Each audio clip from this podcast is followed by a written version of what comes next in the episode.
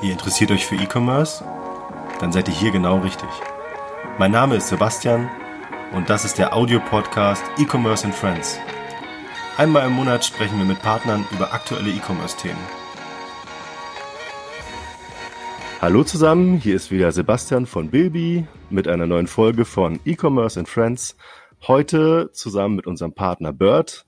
Und von Bird ist die Petra da. Ich freue mich sehr, dass du da bist. Hallo Petra. Hi. Vielleicht sagst du drei Worte zu dir. Was machst du bei Bird? Wie bist du da hingekommen? Was so deine persönliche Geschichte? Mhm, ja, gerne. Ähm, ja, also danke erstmal für die Einladung. Ähm, genau, mein Name ist Petra. Ich bin Mitgründerin bei Bird um, und meine Rolle dort ist ähm, Chief Commercial Officer. Das heißt, ich bin ähm, vor allem zuständig für die Themen Marketing und Sales bei uns im Team. Ähm, mein Hintergrund, ähm, ich bin schon länger im Startup-Bereich. Also ich war ähm, ein paar Jahre lang bei einer Rezepte- und Lebensmittellieferfirma in Österreich und dann bei einem Restaurant, Lebensmittelservice, Lieferservice. Ähm, genau, und ähm, dann habe ich mir gedacht, das ähm, ist eigentlich eine coole Zeit, um selbst was zu gründen ähm, und bin da eben bei Bird eingestiegen 2016 mit meinen Gründern und jetzt eben seit knapp über vier Jahren ähm, am Aufbauen und das Team weiterentwickeln.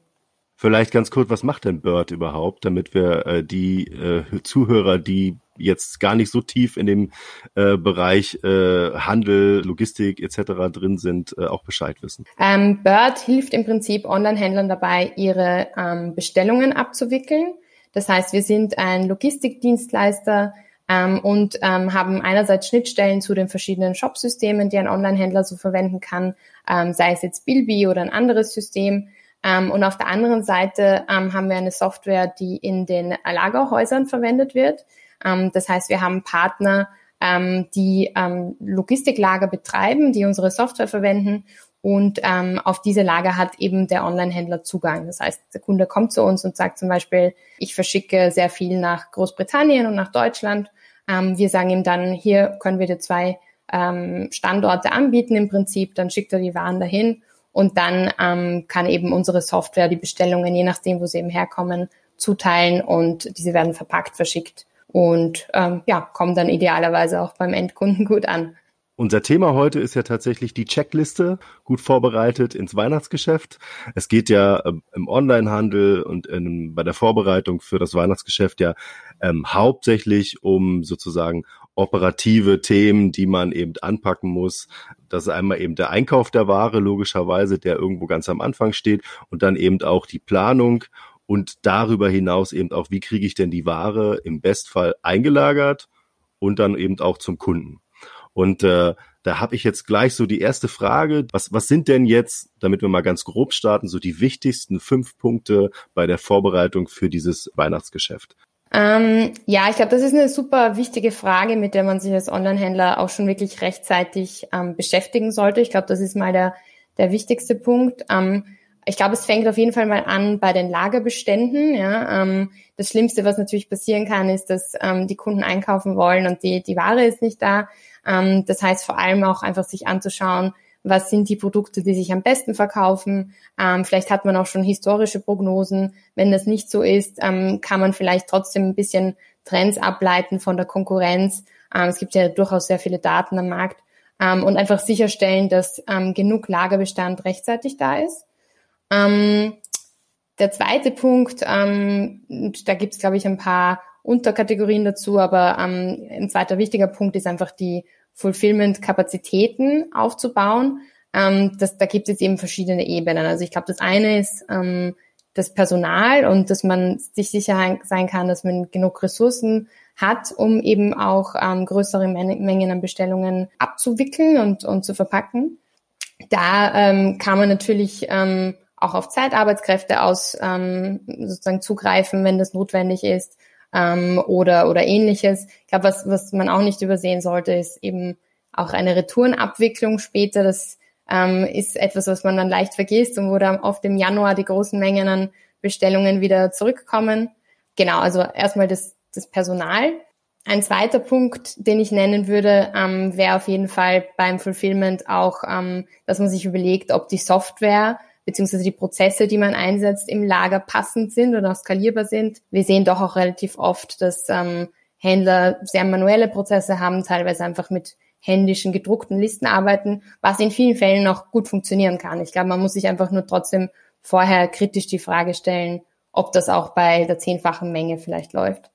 Und gerade jetzt im, im Corona-Bereich ähm, ist es, glaube ich, äh, auch wichtig, sich die Frage zu stellen, was würde denn jetzt passieren, wenn ich einen Corona-Fall im Lager habe? Habe ich dafür ein Backup? Also ähm, ich glaube, da gibt es verschiedene Lösungsansätze. Einerseits so Schichtenpläne, natürlich erhöhte Hygienebestimmungen, aber ich glaube, darauf sollte man auch vor allem dieses Jahr einfach mal eingestellt sein. Ich glaube, die Wahrscheinlichkeit ähm, ist einfach vorhanden und da, da sollte man einfach vorher schon einen Plan B haben, was man machen würde, ähm, damit das, das Fulfillment nicht stoppen muss. Und vielleicht noch als letzten Punkt, also das würde ich so, die drei Punkte würde ich zum Thema Fulfillment packen und dann noch als letzten Punkt der Versand ähm, und die Versanddienstleister. Ich glaube, das ist auch ganz wichtig, dass man sich vorher schon überlegt, ähm, welche Dienstleister man verwenden möchte. Vielleicht hat man auch da wieder ein paar historische Daten, um sich anzuschauen, ähm, wer sind sozusagen die, die verlässlicheren Dienstleister oder auch gerade was die Laufzeiten angeht. Man möchte natürlich noch möglichst lang verschicken, aber da gibt's ja doch auch bei der Zustelldauer Unterschiede. Das heißt, kann ich jetzt noch am 19. Dezember äh, mit einem bestimmten Dienstleister äh, eine Sendung international verschicken? Das sind alles Themen, für die man einfach Daten braucht vorab. Und vielleicht auch wieder hier einen Plan B, dass man sagt, okay, was wäre denn, wenn es hier einen technischen Ausfall gibt? Habe ich dann vielleicht einen anderen Vertrag, den ich alternativ nutzen kann, damit trotzdem alles einwandfrei abläuft? ich, also ich höre, ich höre jetzt ganz viele Dinge, die natürlich ähm, aus eurer Sicht ähm, so die wichtigsten Punkte sind. Jetzt ist für mich die Frage, ähm, nehmen wir mal an, der Händler hat keinen Fulfillment-Dienstleister, hat auch kein großes Lager, das variiert ja. Ähm, vielleicht ist er jetzt sozusagen auch auf der Stufe dahin zum nächsten Jahr, dass er eben dann sich ähm, auch einen Dienstleister sucht für seinen gesamten Fulfillment-Bereich, weil es einfach auch zu viel wird. Aber wenn er jetzt, wenn er jetzt gerade sozusagen, äh, keine Ahnung, ähm, aus, aus einem eigenen kleinen Lagerraum mit zwei Personen versendet, was, was, was wären da aus deiner Sicht so die wichtigsten Punkte? Also na klar, auch wahrscheinlich eben schauen, dass da irgendwie ähm, der Carrier äh, funktioniert. Das ist ja das, was du jetzt, glaube ich, zum Schluss meintest bei den Versanddienstleistern, ähm, dass der eben auch abholt und dann eben auch regelmäßig abholt und bis zu welchem Zeitpunkt ist mal Stichwort Cut-off-Zeiten. Da gibt's ja ähm, so einige Unterschiede zwischen den einzelnen Versanddienstleistern ähm, und auch in der Art der Abholung, ähm, auch wahrscheinlich eben in der Qualität der Abholung und äh, der Zustellung. Äh, das ist ein sehr weites Feld. Das, ich glaube, das macht gar keinen Sinn, da, da jetzt nochmal tiefer drauf einzugehen. Aber was, was wäre jetzt noch so ein, ein Punkt, der jetzt so ein kleinerer Händler, den er jetzt beachten müsste?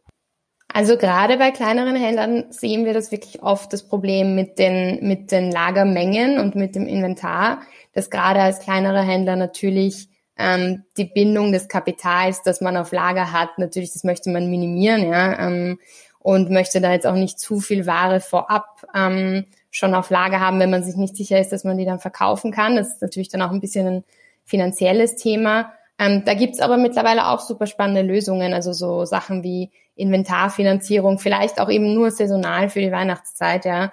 Ähm, das sollte man sich schon durchaus überlegen, weil wir sehen leider oft eben genau das, das Gegenteil, ja, und das ist dann eben der Fall, wenn Bestellungen da wären, aber das, das Produkt ausverkauft ist. Und das ist dann natürlich ähm, umso ärgerlicher. Also ähm, das würde ich auf jeden Fall empfehlen und auch gerade in Bezug auf Corona. Ähm, ich glaube, da sind auch vor allem kleine Händler sehr stark betroffen, die noch nicht so stabile Supply Chains haben. Und wenn da mal ein Ausfall in der Produktion ist, ist das natürlich dann auch super schwer zu, zu bewältigen. Das heißt, gerade als kleinerer Händler ähm, muss man sich das, glaube ich, sehr frühzeitig überlegen, wie man rechtzeitig die Produkte aufs Lager bekommt. Ähm, und ja, natürlich ist es dann schwer, vielleicht einen Plan B zu finden, kurzfristig. Ähm, aber, aber wir sehen das leider jetzt momentan sehr, sehr oft, dass es da zu Problemen kommt, weil irgendwo ein, ein Produktionsausfall ist. Corona ist ein gutes Stichwort. Ich habe es in den letzten Folgen jetzt schon ähm, immer am Anfang des Gesprächs gefragt, wie ist es denn bei euch gelaufen? Ähm, ich weiß wahrscheinlich, irgendwann kann Corona keiner mehr hören und das wird wahrscheinlich auch Unwort des Jahres. Aber ähm, wie, wie ähm, habt ihr sozusagen die Situation gemeistert? Ähm, wie, wie hat sich euer Arbeitsalltag verändert? Ihr habt nun auch zwei Standorte, glaube ich. Also ihr, habt, ihr sitzt in Wien und in Berlin, soweit ich das weiß. Sitzt ihr jetzt alle zu Hause oder wie habt ihr euch organisiert?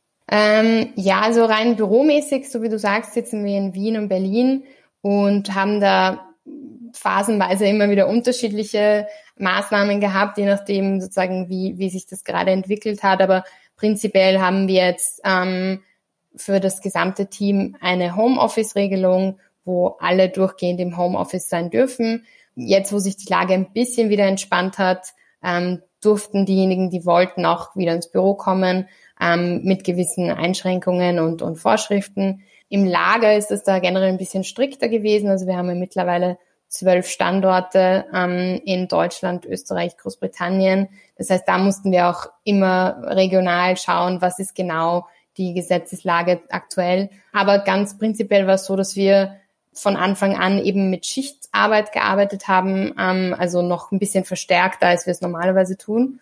Und ähm, kombiniert mit diversen Hygienebestimmungen hat das eigentlich sehr gut geklappt, dass wir eigentlich ohne, ohne größere Einschränkungen durchgekommen sind und das werden wir jetzt auch auf weiterhin die nächsten Monate so machen, ähm, dass wir auf jeden Fall sicherstellen können, dass falls ein Corona-Fall vorkommen sollte in einem Team, dass wir dennoch genug ähm, andere Teams haben, die sozusagen weiter weiter verpacken können. Du hattest am, das ist glaube ich auch eine ganz gute Überleitung, hattest ganz am Anfang bei den fünf Punkten gesagt, ähm, es geht halt auch, auch um die, die Skalierung äh, der Fulfillment-Kapazitäten. Ähm, ich weiß jetzt nicht, ob es da, wahrscheinlich gibt es da irgendwelche Best Practice Beispiele, aber wie, wie, wie würde das bei euch laufen, ähm, wenn ihr jetzt als Dienstleister sozusagen da einen entsprechenden Kunden habt, der sagt, der lagert bei euch ein vielleicht und nutzt zusätzlich vielleicht auch irgendwie ähm, in seinem eigenen Lager von mir aus eine Lösung von euch? Wie, wie läuft das mit der Skalierung im weitesten Sinne? Ähm, wie seid ihr da aufgestellt? Oder was ist so die Lösung, die aktuell am besten funktioniert? Ähm? Also das Gute an unserer Software ist generell, dass sie eigentlich so gebaut ist, dass sie sehr skalierbar per se ist. Das heißt, die ganze Logik mit unseren verschiedenen Standorten ist auch so konzipiert, dass auch ein Kunde aus verschiedenen Standorten gleichzeitig fulfillen kann. Das haben wir auch tatsächlich ähm, vor allem zur Corona-Zeit jetzt verstärkt angefangen und machen das jetzt auch weiterhin auch zur Weihnachtszeit, dass bestimmte Kunden, wo eben das Volumen ähm, vor allem sehr hoch ist, ähm, verschiedene Standorte gleichzeitig nutzen, auch innerhalb von Deutschland zum Beispiel. Und das heißt, ähm, wenn dann an bestimmten Tagen, also zum Beispiel Black Friday, Cyber Monday, erwarten wir uns natürlich extrem hohes Volumen. Ähm, und da ist einfach schon der, der Plan, dass aus mehreren Standorten gleichzeitig fulfilled werden kann. Das heißt, das ist das Schöne auf der Software-Seite, dass wir ähm, diese Peaks dann auch wirklich aufteilen können. Und mm, was das Operative angeht, ich meine, es sind jetzt keine super komplexen Prozesse, ähm, aber da stellen wir einfach wirklich sicher, dass wir genug ähm, sozusagen Hardware da haben, also genug Scanner, genug Pick-Container, ähm, genug Mitarbeiter natürlich, aber auch Verpackungstische ähm, und, und alles, was notwendig ist, klingt jetzt natürlich banal, aber wenn man dann von einem Tag auf den anderen irgendwie das, das 10 oder 20-fache Volumen hat, dann sind auch so Kleinigkeiten wie, wie Pick-Container natürlich manchmal äh, eine Herausforderung. Aber das ist einfach, hat wirklich sehr, sehr viel mit Planung zu tun. Also unser Logistikteam hat im, glaube ich, im Juli oder im August angefangen, ähm, sich auch wirklich Prognosen von den verschiedenen Kunden einzuholen ähm, und ist jetzt einfach ähm, mitten in der Vorbereitung, damit wir da ähm, ohne Probleme äh, alles gut bewältigen können. Das heißt auch, wenn ich das jetzt umlege, ähm, ich komme ja selber auch aus dem Handelsbereich, habe auch so einige Lagerbesuche hinter mir ähm, und und und habe dann auch mal gesehen, wo dann so so ein bisschen die Sollbruchstellen auch sind.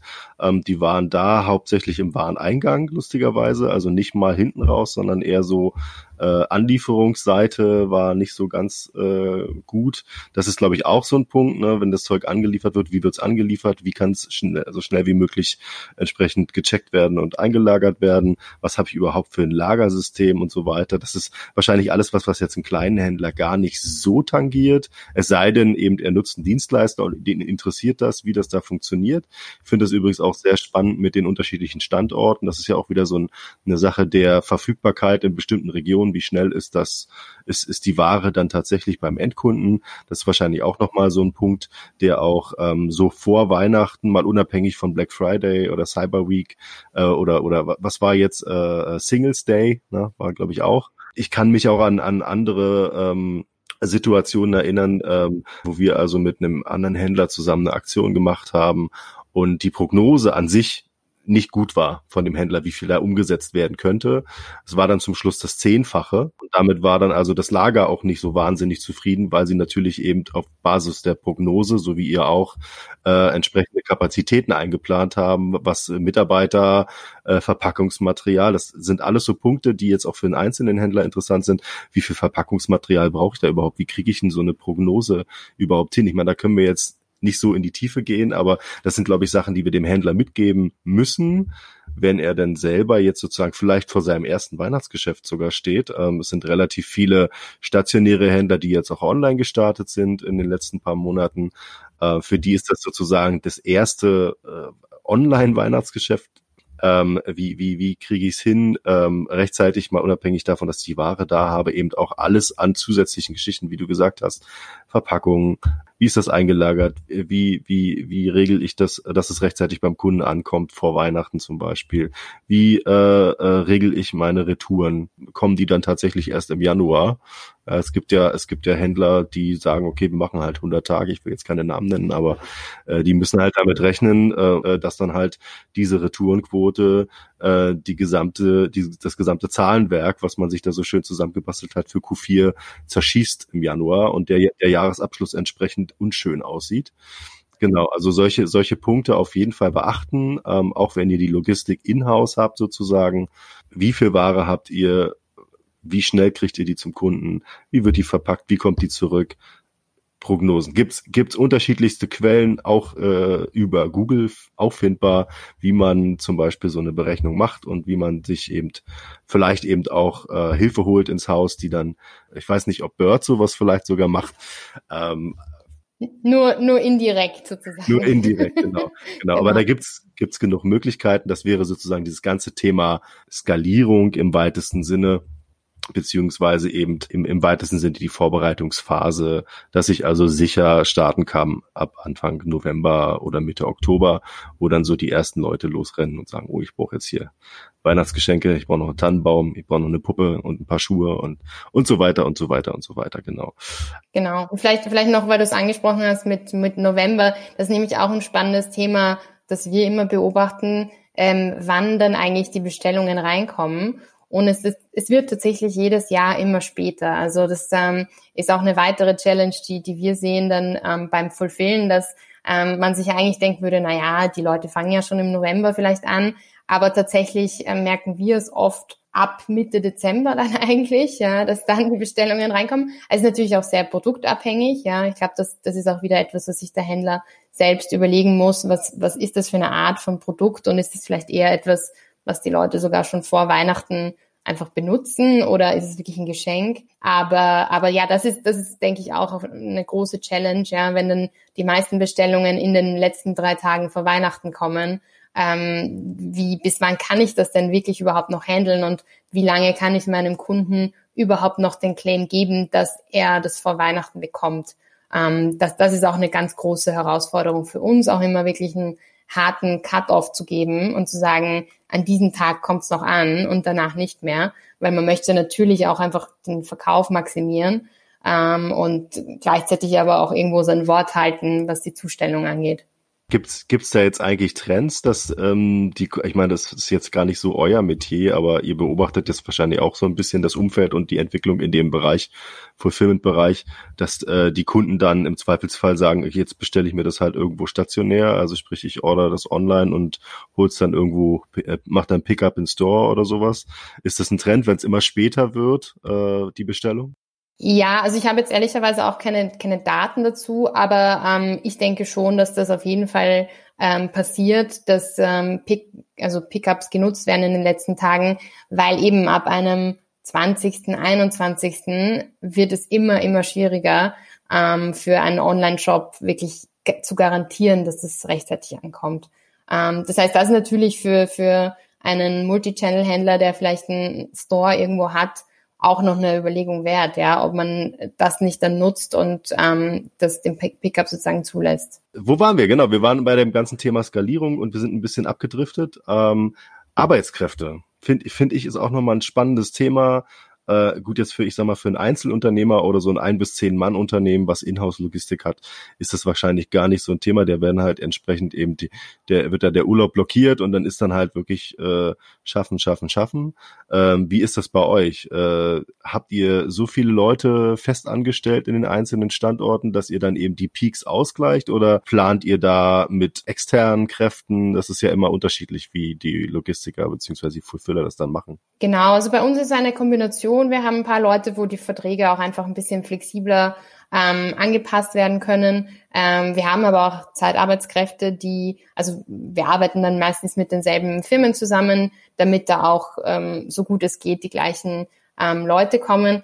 Was da, glaube ich, auch spannend ist, auch für den einzelnen Händler, ist schon, wie man seinen Fulfillment-Prozess gestaltet und ob das ein Prozess ist, den jemand, der vielleicht noch nicht so lange in der Firma ist, auch relativ leicht ähm, einfach neu dazukommen kann und das machen kann, ja, weil ähm, das sehen wir öfters in den Gesprächen mit den Händlern, dass das teilweise sehr komplizierte Prozesse sind, wo es wirklich eine, eine Einschulung benötigt und, und man sozusagen nicht einfach einen neuen Mitarbeiter reinstellen könnte und sagen könnte, mach mal. Ähm, und das wird dann natürlich in solchen Peakzeiten auch zu Challenge. Das heißt, ähm, die eine Frage ist eben, habe ich genug Leute?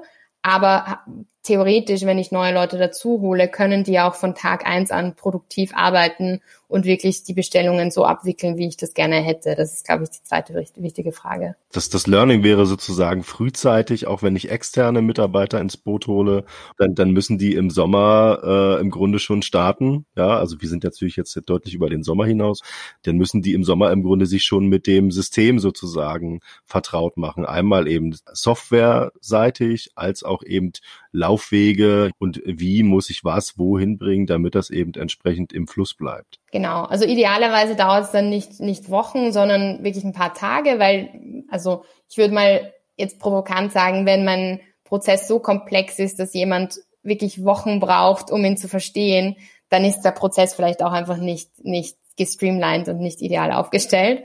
Ähm, aber genau, aber ähm, ja, das ist auf jeden Fall, glaube ich, etwas, das man einfach im Kopf behalten muss. Es ist, ist es eigentlich ein normales Thema. Das kennt man, glaube ich, aus vielen anderen Situationen. Äh, wenn, wenn man, keine Ahnung, sich einen neuen Mitarbeiter ins Unternehmen holt, braucht er auch erstmal so seine Zeit, bis er irgendwie weiß, was er da tun muss. Genau.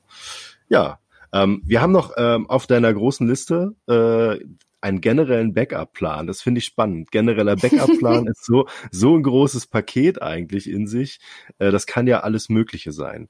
Also nehmen wir jetzt mal an, hypothetisch, äh, einer von drei Standorten von Bird fällt aus. Was ist der Backup-Plan? Also gibt's da einen? Oder ist das dann einfach nur alle rennen panisch durch die Gegend und sagen, ui, ui, ui, ui, was machen wir denn jetzt? Ja, also wir haben tatsächlich ähm, vordefinierte Szenarien, ähm, für die wir dann vordefinierte Lösungsansätze haben. Das klingt jetzt super abstrakt, aber im Prinzip steht da drinnen, ähm, wenn einer der Logistikdienstleister nicht die Abholung durchführt zum Beispiel oder wenn unsere Drucker alle ausfallen oder also einfach ein paar ganz alltägliche Sachen, die passieren könnten. Ähm, was, was machen wir in solchen Fällen? Und sozusagen das der generelle Backup-Plan, dass alles schief geht, die Kombination hatten wir zum Glück noch nie. Aber es kann natürlich immer mal was passieren. Und dann ist natürlich gut, wenn man sich das Szenario einfach schon mal durchüberlegt hat und einen Plan B hat, anstatt dann erst anzufangen zu planen. Und, und erfahrungsgemäß ist gerade so die Vorweihnachtszeit die Zeit, wo auch bei den bei den Logistikern, also bei den ähm, Zustellfirmen öfters mal was schief läuft, ja, dass da mal eine technische Panne ist, weil die natürlich auch mit Riesenmengen ähm, zu, zu tun haben und dadurch die Systeme auch einfach manchmal ein bisschen an der Grenze sind. Und genau, deswegen ähm, ist es, glaube ich, äh, einfach gut, sich sowohl intern als auch externe Szenarios zu überlegen und dafür ähm, ein Backup zu haben. Vom Prinzip wäre das so, ich überlege mir einen Worst Case, der passieren kann und irgendwie Schritte dazwischen und gehe dann sozusagen so weit äh, auf diesen Worst Case zu, äh, gedanklich, dass ich weiß, was ich dann jetzt eventuell sozusagen als Workaround machen könnte. Genau, also ganz, ganz einfaches Beispiel wäre jetzt zum Beispiel, ähm, der, der Logistikdienstleister der Firma X kommt an einem Tag nicht abholen. Ähm, das heißt, wir haben irgendwie tausende Pakete, die herumstehen. Dann wäre jetzt, ich weiß jetzt nicht, ob das unser offizielles äh, Backup-Ding ist, aber dann könnte eine Lösung sein, dass wir einen eigenen LKW organisieren, der dann selbst zum ähm, Paketzentrum fährt und die Pakete dort selber einspeist. Was wir jetzt täglich nicht machen würden, aber natürlich, wenn, wenn die Abholung nicht stattfindet, dann müsste man da eine andere Lösung finden. Was, was mir jetzt noch einfällt in dem Zusammenhang Logistik, wie ist denn das mit grenzüberschreitenden äh, Versand? Ihr, ihr habt ja den großen Vorteil, ihr habt ein Lager in Großbritannien. Das heißt also, für euch äh, wäre sozusagen der britische Markt, also Kunden, die ihr habt, die im britischen Markt verkaufen, haben den Vorteil, dass das Zeug da schon liegt. Nun gibt es aber auch Händler, die eben keine Ahnung aus äh, einem Lager in Polen, Tschechien oder sonst wo dann eben ins Aus ins nicht-europäische Ausland zum Beispiel versenden.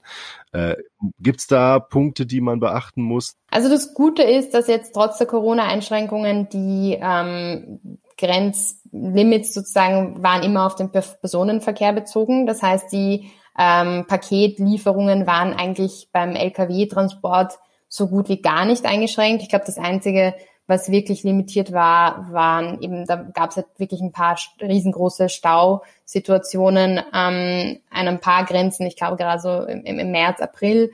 Ähm, das heißt, da waren wirklich ein paar Lieferungen verspätet, aber sozusagen, es gab keine Situation, wo Pakete gar nicht über die Grenze konnten. Das ist schon mal gut, glaube ich. Ähm, wo wir schon Probleme gesehen haben, war beim Flugverkehr, ähm, weil natürlich momentan einfach viel weniger Flugverkehr herrscht und dadurch auch weniger Kapazitäten für den Paketversand. Ähm, und ähm, ja, da sollte man sich schon auch für die Weihnachtszeit anschauen, ob es offizielle ähm, Einschränkungen gibt ähm, von Seiten der Paketdienstleister. Meine persönliche Einschätzung ist, dass wirklich alle versuchen werden, zur Vorweihnachtszeit so gut wie möglich zu performen und, und die Limits, die es vielleicht noch gibt, ähm, so gut wie es geht aufzuheben. Also wir haben auch gesehen, es war eine lange Zeit ähm, der Versand in die USA stark limitiert. Ähm, das wird jetzt langsam wieder besser. Ähm, also ja, ich glaube, das, das ist auch ein Thema, da muss man einfach immer dranbleiben, weil das kann sich auch von Tag zu Tag ändern. Aber momentan bin ich da eher optimistisch. Ich glaube, dass da ähm, in, innerhalb von Europa, dass das eigentlich relativ einwandfrei funktionieren wird. Nach Großbritannien sollte man jetzt wahrscheinlich schon mal anfangen, ähm, die Zolldokumente beizulegen. Das werden wir wahrscheinlich dann mal im Dezember starten, weil ja irgendwie noch nicht klar ist, ähm, ob dein Austritt, also ein harter Brexit stattfindet. Ähm, also ja, das, das würde ich auf jeden Fall empfehlen, dass man da vorsichtshalber einfach schon alle Dokumente beilegt, die notwendig wären. Ähm, genau, aber ich, ich bin mal optimistisch, was, was die anderen Länder angeht. Sind, sind wir vorsichtig optimistisch alle beide? Ich hoffe auch, dass das funktioniert. äh, ich habe hab heute gerade gelesen, dass die ähm, Leute in Großbritannien gerade anfangen zu hamstern wie die Wilden. Ähm, okay. Warum auch immer, keine Ahnung, wahrscheinlich weil die Zahlen dort einfach, die Corona-Zahlen dort einfach so hoch oder so rasant steigen. Ähm, man weiß, das Problem ist, sie kommen ja nicht so einfach von der Insel runter. Das also, stimmt. Nein, wir wollen jetzt kein, kein Briten-Bashing machen. Es sind ja nicht alle irgendwie damals dabei gewesen bei dem ganzen Thema Brexit. Ähm, genau, nee, aber fand ich auch erstaunlich. Ähm, was haben wir noch auf dem Plan gehabt? Genau, wir haben jetzt Backup-Plan besprochen, ähm, Lagerbestand, äh, klar. Äh, Arbeitskräfte haben wir besprochen. Genau, Software und Systeme. Haben wir über Software und Systeme schon gesprochen? Ich weiß gar nicht. Ich glaube, da allgemein so ein bisschen am Rande, dass man eben seine, seine äh, Systemarchitektur beziehungsweise seine Lösung, die man da nutzt, den Erfordernissen anpasst. Genau, genau. Ich glaube, das ist auch sehr abhängig davon, welches System man nutzt, ob man eine Software nutzt oder ob der Prozess noch relativ manuell abläuft. Ich glaube, da gibt's je nach, je nach Shopgröße auch einfach sehr, sehr unterschiedliche Ansätze, ähm, das zu lösen. Und da muss, glaube ich, jeder für sich selbst sozusagen den Weg finden, der am effizientesten abläuft. Weil, wie gesagt, ich würde jetzt nicht pauschal sagen, dass eine Lösung besser ist als die andere. Ähm, da kommt es, glaube ich, sehr, sehr stark auf, auf das Geschäft an und auf, auf die Mengen. Ich glaube, alles ist besser als Excel. würde ich würde jetzt pauschal sagen wollen. Natürlich sind, wenn es jetzt um Fulfillment geht, äh, die Kollegen von Bird da die Pros, äh, wahrscheinlich auch was die Software angeht. Deswegen, wenn man dann doch ein bisschen mehr Musik hat äh, und ein bisschen mehr Mengen und, und auch ein bisschen mehr Fulfillment braucht im Hintergrund, dann ist wahrscheinlich so eine Lösung deutlich geeigneter. ähm, die noch zum, zusätzlich zu nutzen. Genau. Ich ich würde eigentlich ja gerne noch so ein bisschen auf das ganze Thema ähm, internationaler Versand eingehen, aber das Problem ist, ähm, ich, ich glaube, das wird gar nicht so stark eben von von von euch beziehungsweise von uns forciert. Also es hören jetzt wahrscheinlich einige Händler und es gibt wahrscheinlich auch einige, die FBA machen und so weiter, die die da jetzt nicht so äh, nicht so die Berührungsängste mit haben. Ich habe immer das Gefühl, da haben viele Händler eben auch Berührungsängste, wenn sie jetzt international versenden sollen, weil das natürlich einige ähm, neben den steuerrechtlichen Themen auch einige äh, andere Probleme beziehungsweise Herausforderungen mit sich bringt. Wie, wie ist das bei euch? Habt ihr viele Händler, die international versenden bei euch als Kunden? Ja, also unser Anteil äh, an internationalen Sendungen ist schon relativ hoch. Ähm, es gibt da so bestimmte Cluster, würde ich mal sagen. Also es ähm, international, aber innerhalb von Europa sehr, sehr viel. Und dann ähm, auch viele Sendungen in Richtung USA, Kanada.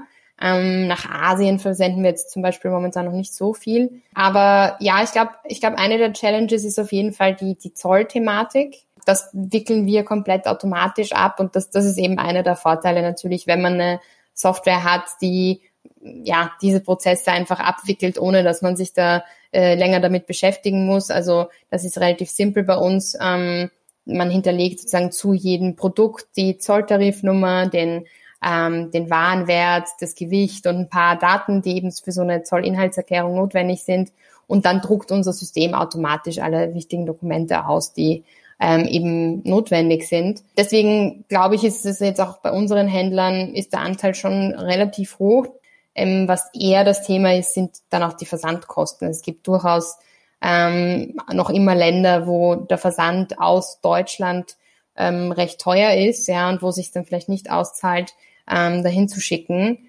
Ähm, und deswegen versuchen wir eigentlich auch ähm, unsere Lösung sozusagen auch in andere Länder zu bringen. Also deswegen haben wir auch ein Lager in UK eröffnet und sind gerade dabei, in Frankreich und Holland zu starten, damit eben die Kunden, die viel in diese Länder verschicken, ähm, das leichter tun können, indem sie dann national in dem Land tätig sind und, und dann einfach nur noch nationale Sendungen haben. Äh, kann ich nur jedem empfehlen, der sagt, oh, meine Mengen sind zu groß, ich würde gerne mich, ähm, was, was die, die Kunden angeht, auch ein bisschen ausweiten und würde gerne in andere Länder gehen. Da gibt's natürlich unterschiedlichste Möglichkeiten. Ähm, ich sage jetzt eben bewusst FBA, ähm, es gibt auch von unterschiedlichen Modehändlern mittlerweile ähnliche Programme, ähm, dass man eben über diese dann versendet bzw. einlagert und versendet. Kommt halt immer ein bisschen auf das Sortiment an, aber es ist auf jeden Fall immer eine, eine, eine Frage auf jeden Fall wert bei einem ähm, spezialisierten Fulfillment-Anbieter kostet äh, definitiv weniger Geld, als wenn man sich da selber irgendwie ganz, ganz, ganz lange viele Gedanken macht und spart äh, Nerven und graue Haare. Gerade jetzt ähm, im, mit Hinblick aufs Weihnachtsgeschäft. Definitiv, ja. Und ich glaube, der Vorteil, den man bei einem ähm, Logistikdienstleister hat, wie es jetzt ähm, Bird ist oder auch andere Anbieter natürlich, ist auch, dass man das relativ einfach testen kann. Bei uns kannst du einfach mal schauen, ob es funktioniert, ob du genug Verkäufe generieren kannst und wenn es nicht funktioniert, dann auch relativ schnell wieder das Ganze einstellen. Und damit ist, glaube ich, ja, die Hürde, das zu machen, auch ein bisschen geringer. Das bringt mich noch auf eine weitere Frage. Wenn ich jetzt, nehmen wir mal an, rein hypothetisch, ich bin jetzt ein Händler, ich habe keine Ahnung, ein Sortiment von 250 Artikel mit einer, keine Ahnung, Tiefe von 10, 15, 20 erstens lohnt sich das, das bei euch einzulagern irgendwo? Und zweitens, wie schnell geht das? Ja, also was meinst du jetzt? Wie schnell geht das? Wie schnell kann ich starten? Oder genau. Wie? Äh, wann würde sozusagen das erste Paket, wenn jetzt alles glatt läuft, wir wissen, es läuft nie alles glatt, aber wenn alles glatt läuft, wann würde das erste, also die erste Bestellung über euch abgewickelt werden? Ja, also wir sind da tatsächlich sehr schnell, ähm, bringt unsere Logistik auch immer so ein bisschen an, ans Limit, aber ähm, das, das ist immer die Challenge. Ähm, also wir machen das innerhalb von zwei Wochen ab Vertragsabschluss. Das heißt, äh, und das ist jetzt auch tatsächlich für die Vorweihnachtszeit bei, bei kleineren Kunden noch immer die, die Frist. Und was die Kosten angeht und ob sich's auszahlt, das ist ähm, auch immer davon abhängig, wie dein Inventar aussieht. Also wir lagern jede SKU einzeln. Das heißt, wir haben jetzt keine chaotische Lagerung, sondern einen Lagerplatz pro SKU.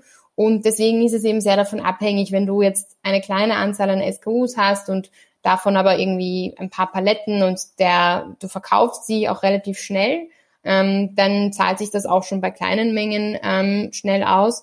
Wenn du sehr viele verschiedene SKUs hast und davon aber jeweils nur sehr wenige Stück, ähm, dann müsstest du einfach schon größere Versandmengen haben mit unserem System, weil einfach der Lagerplatz dann eventuell ein bisschen zu teuer ist in Relation ähm, zum Versand.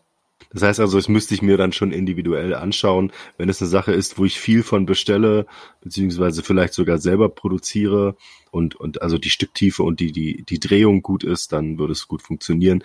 Dann könnte ich damit vermutlich sogar, wenn ich da jetzt schon jemanden habe, der das für mich macht und versendet irgendwie aus dem Wohnzimmer, den einsparen vermute ich jetzt mal. Aber es ist natürlich eine Hypothese. Genau. Aber ich finde, ich finde es total spannend, weil zwei Wochen ist wirklich schnell. Und wenn ich mir überlege, also wenn ihr das jetzt hört ne, und ihr überlegt gerade, wie kriege ich Weihnachten gewuppt? Alles noch möglich. Also es ist ja jetzt hier kein reiner Vertriebspodcast, das möchte ich dazu sagen. Ich freue mich wirklich, wenn dann unterschiedliche Partner da sind und man wirklich über allgemeine Sachen auch mal mit ihnen äh, einen Spaß machen kann, wenn du gerade wirklich überlegst, melde dich einfach bei den Kollegen von Bird. Einfach mal auf die Website gehen, connectet euch, Fragen kostet erstmal nichts. Ist auf jeden Fall eine spannende Sache und ich glaube jetzt gerade im Hinblick auf das nächste Jahr, wir wissen nicht, was mit Corona ist. Äh, vielleicht bist du ein stationärer Händler, der jetzt gerade gestartet hat. Ich glaube, aus dem Laden raus und aus dem Minilager versenden ist nicht so komfortabel und es bietet jetzt auch nicht unbedingt irgendwie die Möglichkeiten da, sich so, so stark zu wachsen im weitesten Sinne. Genau. Petra, ich äh, finde es total super, dass du heute zu Gast warst. Ähm, ich äh, freue mich, dass du die vorletzte Folge dieses Jahr äh, mit mir verbracht hast. Ähm, fand es sehr angenehm. Vielen Dank nochmal. Ja, danke für die Einladung. Hat mich auch sehr gefreut. Und ich fühle mich auch sehr geehrt, dass ich bei der vorletzten Folge dabei sein darf. sehr, sehr gerne. ähm, ja, wir werden tatsächlich die letzte Folge ähm, Bilby intern machen. Wir werden so einen kleinen Glühwein-Umtrunk machen, habe ich beschlossen.